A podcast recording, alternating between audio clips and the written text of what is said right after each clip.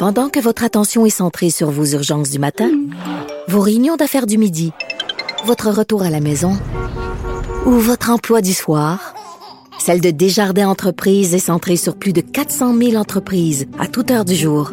Grâce à notre connaissance des secteurs d'activité et à notre accompagnement spécialisé, nous aidons les entrepreneurs à relever chaque défi pour qu'ils puissent rester centrés sur ce qui compte, le développement de leur entreprise. Parce qu'en immobilier, faut être à son affaire. Suivez les conseils de nos experts. Via Capital, les courtiers immobiliers qu'on aime référer. Bonne écoute. Ici Ricardo. Et Émilie, marchand d'IGA. On a envie de vous inspirer à bien manger. À moins de 5 la portion. Suffit de repérer les produits valeurs sûres et de les cuisiner avec une de nos recettes. Les valeurs sûres, c'est bien pensé, hein? Bien sûr! Détails sur IGA.net.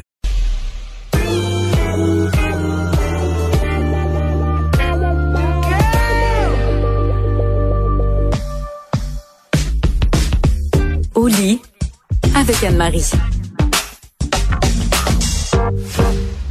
On retrouve Anne-Marie Ménard, notre professionnelle en sexologie, et on va poursuivre le sujet de la dernière chronique qui parlait de masturbation, euh, parce qu'on n'a pas eu le temps de la finir. C'est un sujet quand même euh, assez complexe. On a passé les bienfaits de la masturbation, l'âge à lequel on devrait commencer, est-ce qu'on on peut trop se masturber? Donc, si vous voulez voir, si vous voulez entendre ce genre de, de commentaires-là à propos de ces sujets-là, c'est dans l'autre chronique. Là, maintenant, on va passer au sujet qui restait. Anne-Marie, on va commencer avec le couple. Est-ce qu'on peut continuer se masturber? Est-ce qu'on doit? Est-ce qu'on a le droit? Est-ce que c'est correct de le faire si on est en couple?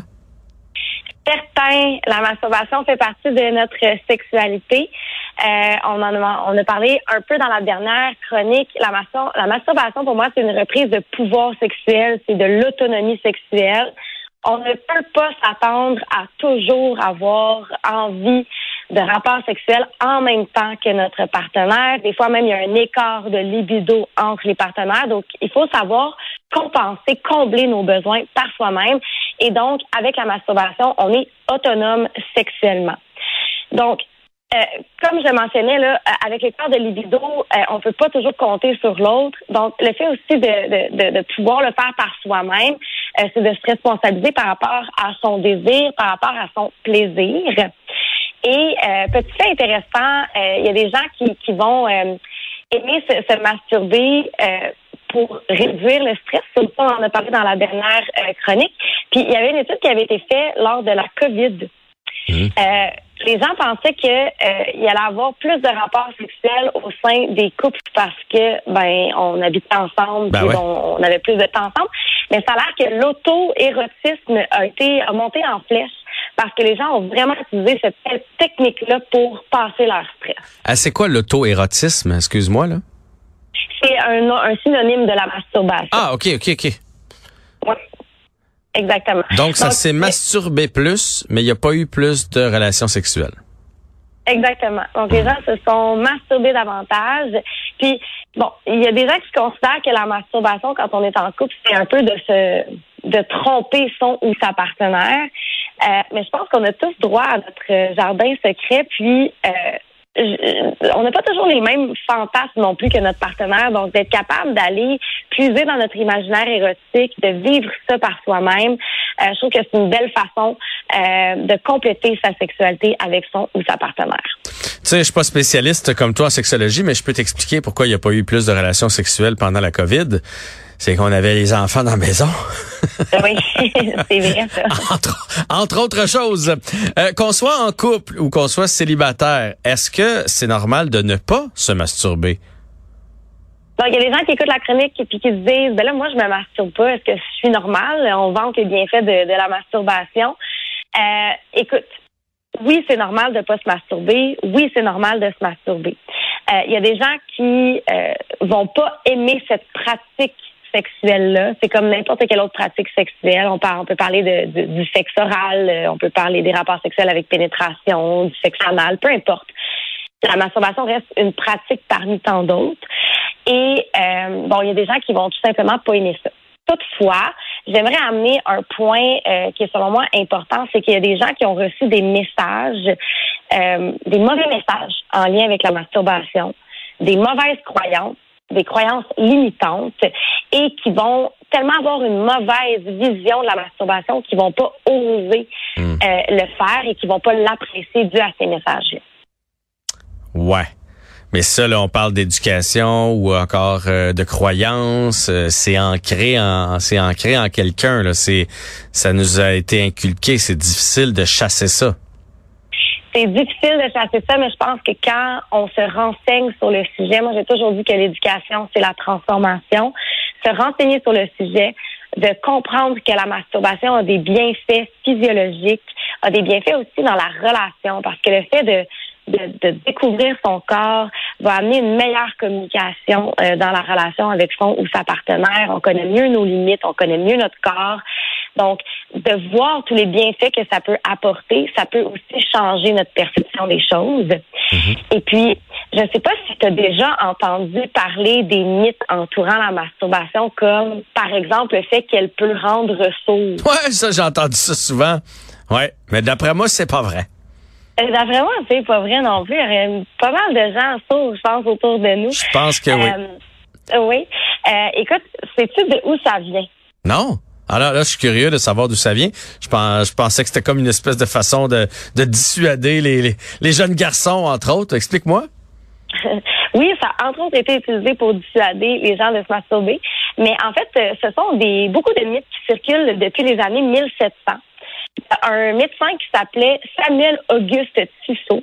Et lui, il a écrit un ouvrage qui a été consacré entièrement aux méfaits de la masturbation. Et là, je dis méfaits entre guillemets parce que, bon, il n'y avait pas des études très poussées euh, en la matière. Mhm. Et son livre s'appelait L'onanisme. Et l'onanisme, là, on parle vraiment de d'actes masturbatoires.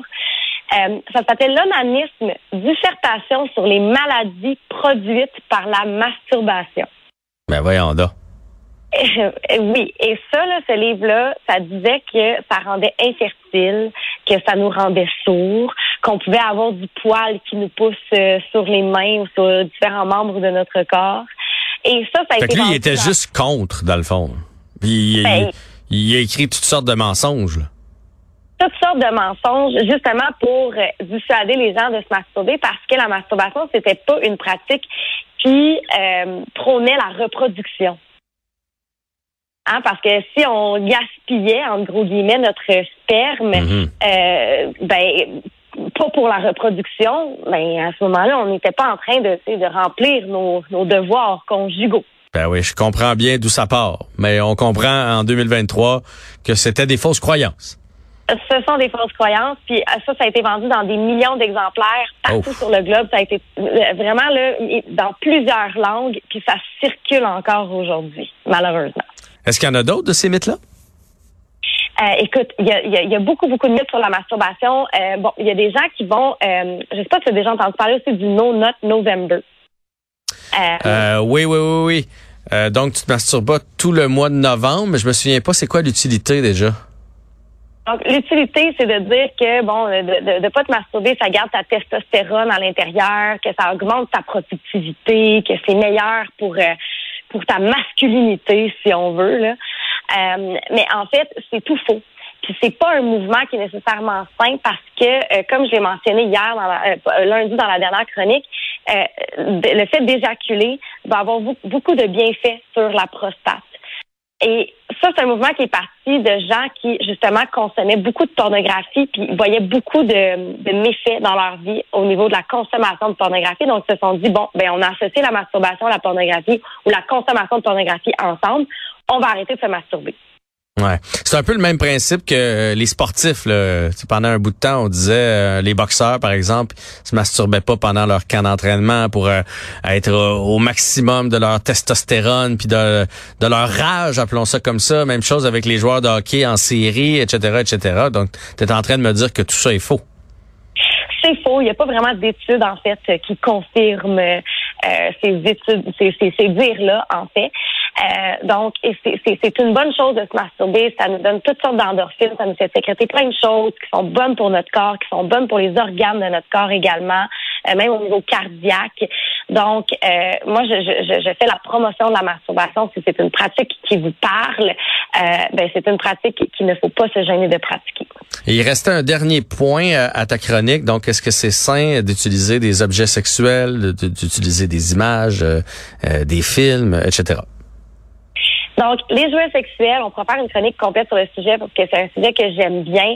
Euh, pour moi, les jouets sexuels sont des outils qui sont là pour agrémenter, euh, pour alimenter, pour diversifier les sensations. Donc, il n'y a aucun mal à utiliser des jouets sexuels. Il y a des gens qui sont très réticents parce que, bon, ils vont se sentir en compétition avec le dit jouet. À ce moment-là, on peut commencer avec des jouets qui ne ressemblent pas à certaines parties du corps pour pas que notre partenaire se sente en compétition. Mais je veux vous rassurer qu'il n'y a jamais rien qui va remplacer la chaleur et la connexion qu'on peut avoir avec un partenaire ou une partenaire sexuelle. Un morceau de plastique ou de silicone ne pourra jamais faire compétition avec votre partenaire. Bon, ben voilà, c'est dit. Merci beaucoup, Anne-Marie, pour cette chronique. On se retrouve demain. À demain. Eh ben, c'est ce qui complète euh, cette émission. Merci à l'équipe de recherche de Cube, à la réalisation aussi, et merci à vous d'avoir été là. À bientôt.